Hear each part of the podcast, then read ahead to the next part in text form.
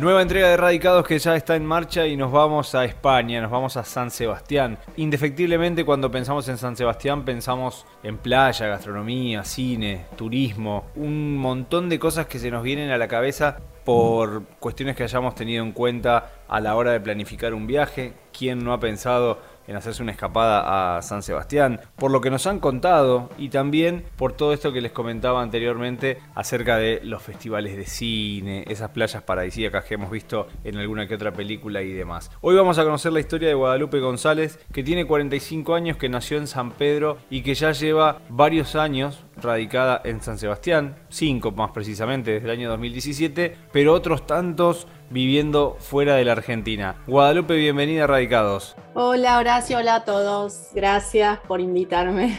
Un placer tenerte nuevamente porque le contamos a nuestros escuchas que hace varios años atrás conocíamos la historia de Guadalupe y es una de esas argentinas que sigue recorriendo el mundo, que sigue buscando su futuro y que ahora con Dinka Travels, que es su agencia de viajes, también eh, propone conocer África, o por lo menos en aquel momento eran eh, tours por África, por Asia. ¿Sigue viniendo por ahí tu día a día, tu trabajo?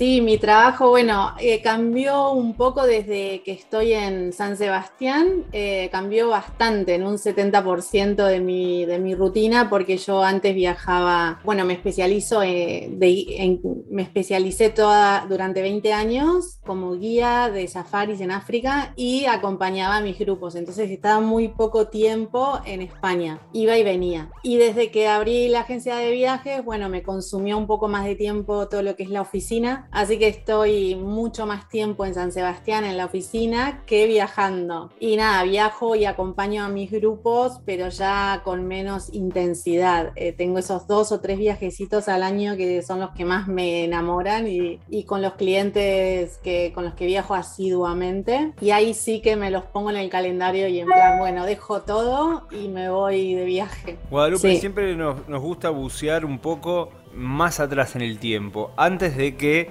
la opción de irte del país apareciera. En la época de, las vacaciones en familia, ¿cómo era esa, esa rutina y cómo fue eh, entrando en, tu vida la posibilidad de viajar, la posibilidad de conocer el mundo? ¿Quién fue, si tenés alguna especie de, referente que te inculcaba o que te hablaba de viajes? ¿O cómo fue que apareció esa, esa curiosidad por, por viajar y por el turismo? La verdad es que mm, me lo han preguntado varias veces y no lo recuerdo muy bien. Yo supongo que viene, bueno, como todo inmigrante, eh, bueno, como todo descendiente de inmigrante, en mi caso mi abuela italiana. Ella sí que hablaba de Italia y todavía hablaba un poco de italiano y nos hablaba de, ¿no? de, Europa y demás y supongo que ahí debe haber despertado en mí eh, ese pensamiento de, uy, hay algo más allá de, desde chiquitita, ¿no? Hay algo más allá de San Pedro, del Río de la Plata y demás, que bueno, es el lugar donde nací, me encanta, amo volver y todo eso pero supongo que ahí. Y luego, después, como a los 10 años, recuerdo a un tío que, que se iba a, dar vueltas al mundo en barco, porque era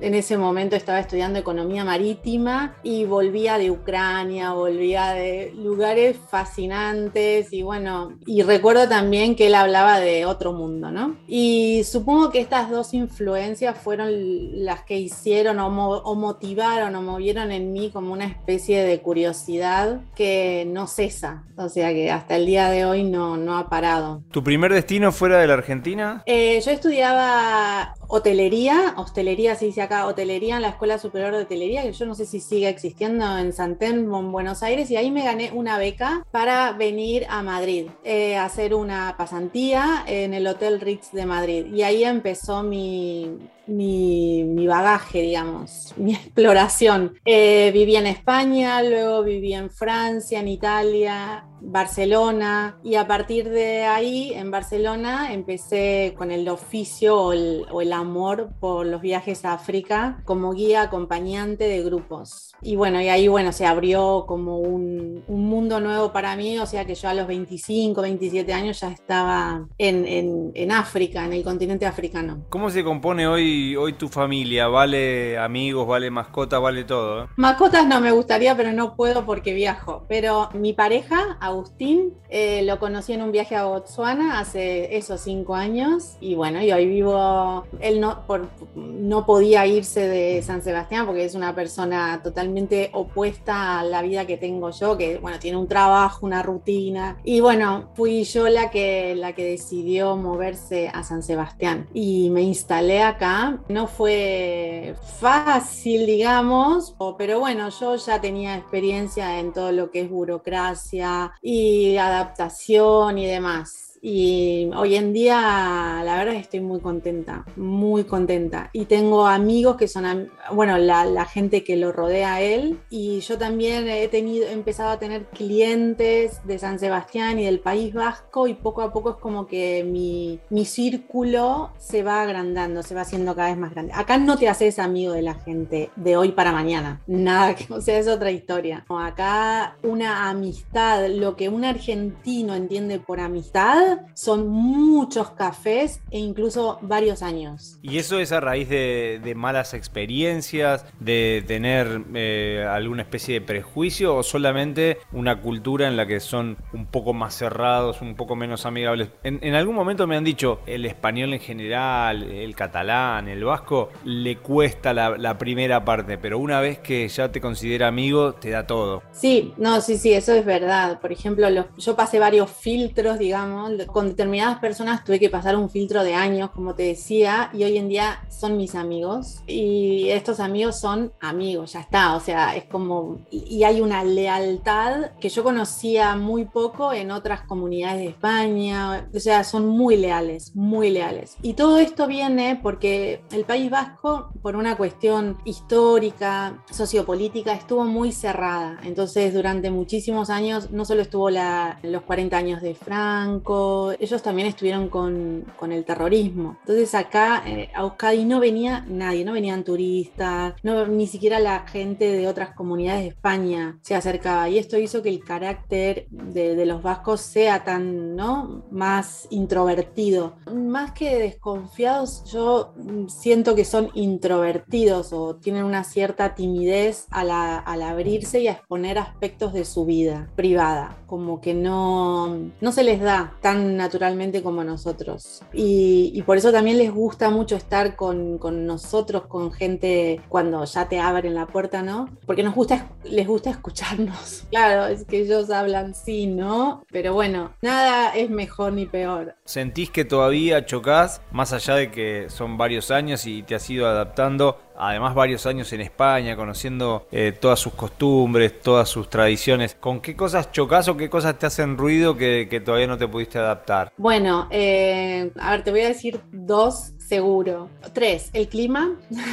bueno, esa es una, el clima. Eh, ya saben que acá en el norte el clima es bastante inestable, hay poco, hoy es un día de sol divino, pero no es lo normal.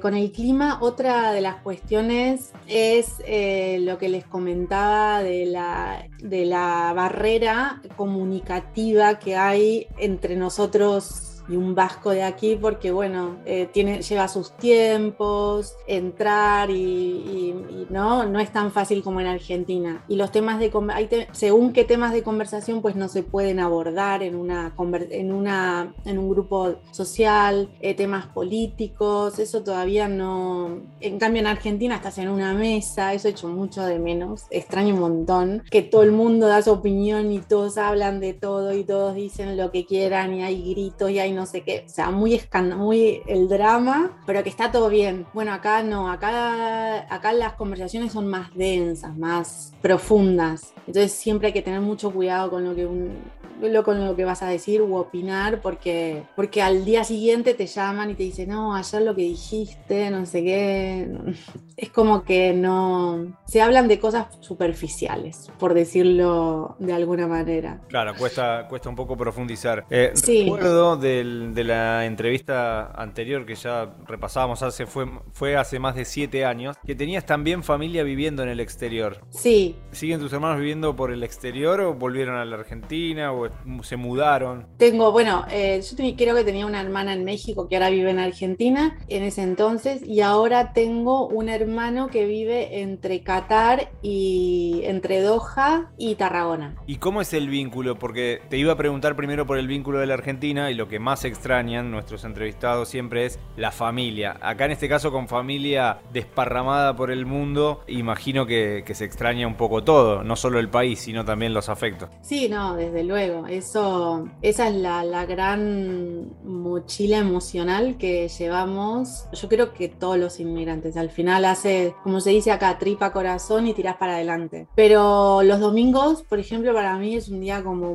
bastante pesado. Un domingo a mí, no sé si es por la palabra, por lo que implica un domingo, es como, claro, nosotros somos una familia muy numerosa, con unas características muy de, familia, de hogar, de comidas, de, bueno, ¿no? Lo que ya sabemos, ¿no? Los argentinos en general, de esas reuniones, de que llegas a una casa y te abren la puerta y comes con la vecina o comes con la familia de tu amigo, comes... bueno, acá eso no, no existe prácticamente, no hay esas reuniones de casa, no, no hay porque no se abre la puerta. Digamos como que la casa es un seno muy íntimo. Yo de la mayoría de mis amigos no conozco las casas, por ejemplo. Nunca entré en una casa. Acá la vida social pasa por los bares o los restaurantes, por salir, por verse fuera de, de la casa y con citas, tipo mañana a, las tal, a tal hora en tal lugar. ¿Cómo es tu conexión con la Argentina y con tus, y con tus hermanos? ¿Se usan aplicaciones como estamos haciendo nosotros ahora para comunicarse? ¿Lo hacen vía WhatsApp? ¿Cómo es estar en contacto con tu familia? Ya te digo con esto que uno en España, otro en Qatar, otro en Argentina. Bueno, yo eh, tenemos un grupo de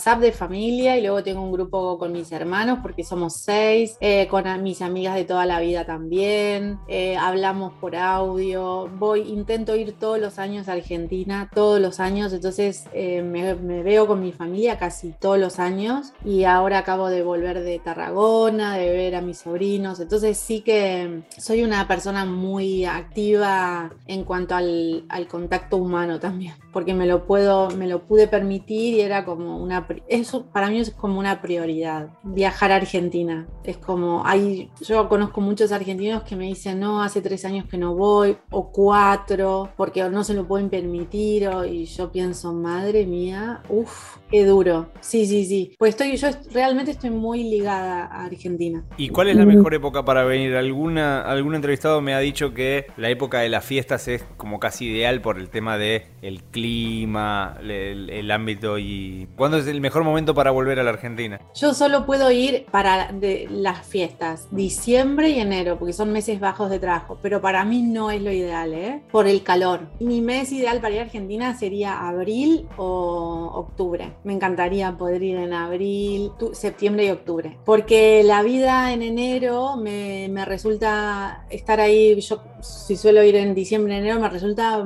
pesado por el tema del calor. Yo voy a San Pedro y ahí llegan las temperaturas a 40 grados. Y bueno, se hace mucha vida mm, de aire acondicionado y eso, pero bueno, nada, por decir algo, ¿eh? si yo pudiera elegir. Extraño mucho el invierno argentino, mucho. Ese fresco argentino lo extraño, sí. Contanos si es caro o no es caro vivir en San Sebastián obviamente también tendrá sus variaciones durante el año, sus temporadas, su, estacionalidad respecto de, variaciones de precios y demás, pero más allá de que, como siempre decimos, la ecuación siempre tiene que dar entre ingreso y egreso, si has notado que es eh, un lugar caro para vivir. Es muy caro, muy, muy caro, o sea, de, de hecho es el lugar, eh, no sé si no está en el primero o segundo puesto eh, de lugares más caros para vivir en España. A raíz de... Siempre el País Vasco fue, fue más caro por, no sé, por su potencia, por su, no sé lo, cuáles son, no conozco eh,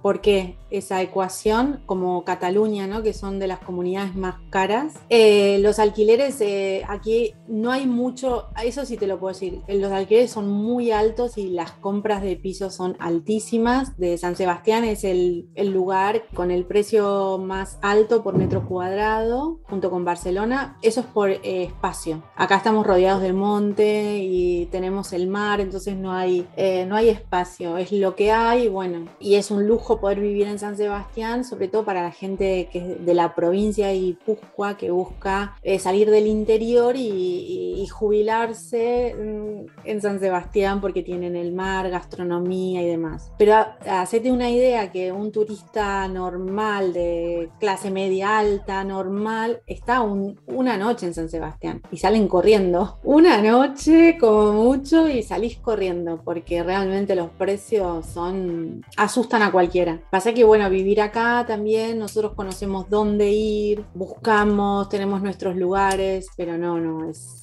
es muy caro, muy caro. ¿Cómo es tu barrio? Si lo pudieras describir, seguro que podés describirlo, pero digo, si puedes ayudar a, imaginarlo, ¿cómo es tu barrio? Casas bajas, calles pequeñas, calles de empedrado, ¿Cómo, es la fisonomía de, tu nueva casa? Bueno, yo vivo, eh, para que te hagas una idea, a 10 minutos en bicicleta del centro de San Sebastián, del centro de la Concha, digamos, y estoy a 5 minutos en bicicleta de la playa de Ondarreta. Eh, hay tres playas que configuran la ciudad. La Concha, que es la central, Ondarreta y Gros, que está en el otro extremo. Entonces yo vivo más para el barrio de Ondarreta, el antiguo. Es un barrio nuevo que tiene unos 20 años, que fue creciendo con esto, con, lo que te digo, ¿no? Eh, se fueron expandiendo la ciudad por donde encontraban paso porque estamos rodeados de monte. Vivo eh, al lado de las universidades, del campus. Es un lugar muy bonito porque está rodeado de verde,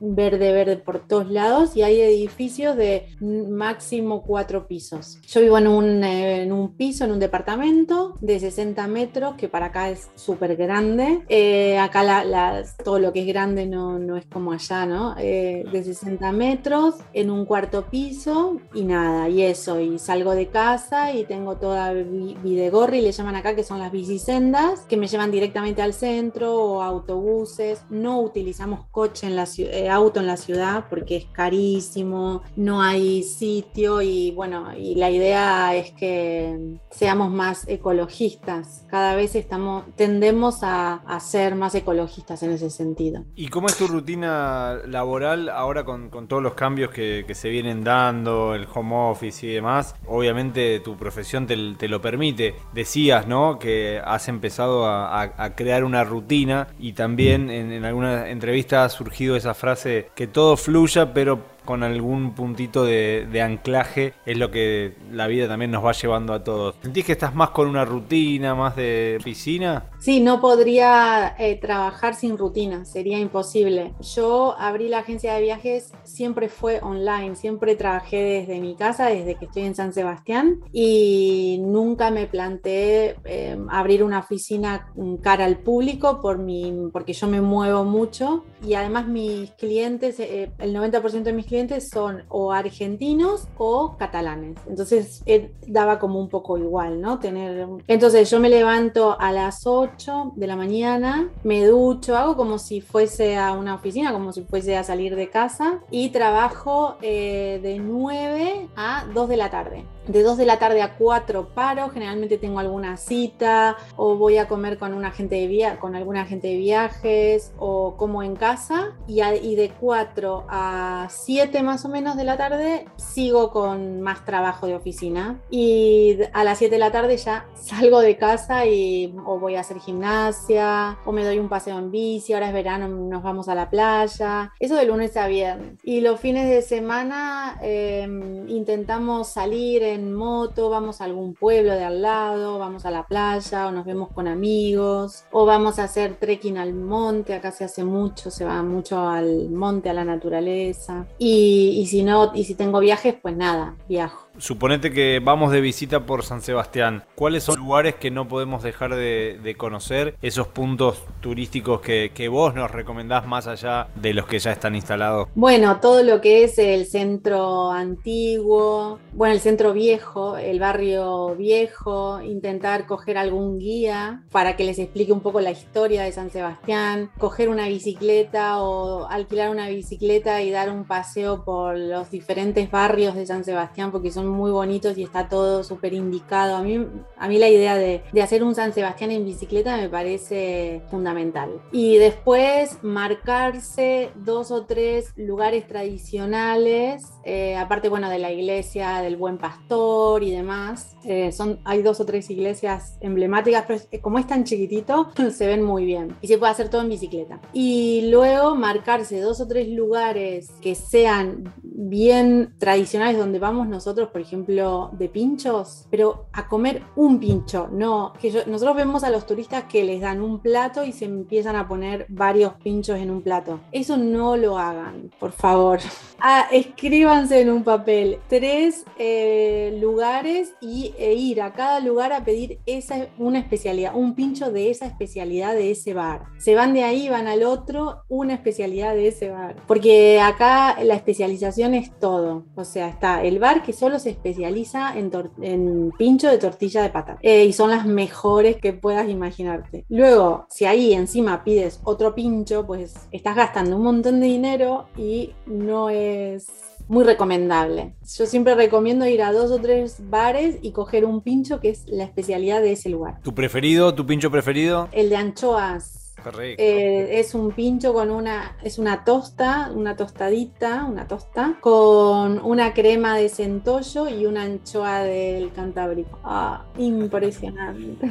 Intento, intento ir todos los viernes a comer ese pincho. Está el bar, eh, creo que es es el bar Chepeta, que es Chepecha, que está en el barrio viejo. Buena eh, recomendación para poder disfrutar un poco del turismo por, por, San Sebastián. Tuve la oportunidad de conocerlo. Ay, ¿qué te pareció? Un lugar increíble. Por más que fue una escapadita corta, poco de pasada, pero, pero fue una, linda experiencia. Guadalupe, no puedo dejar de preguntar esa pregunta que, que, le hacemos a todos los argentinos. ¿Existe la posibilidad de volver a radicarte en la Argentina? Eh...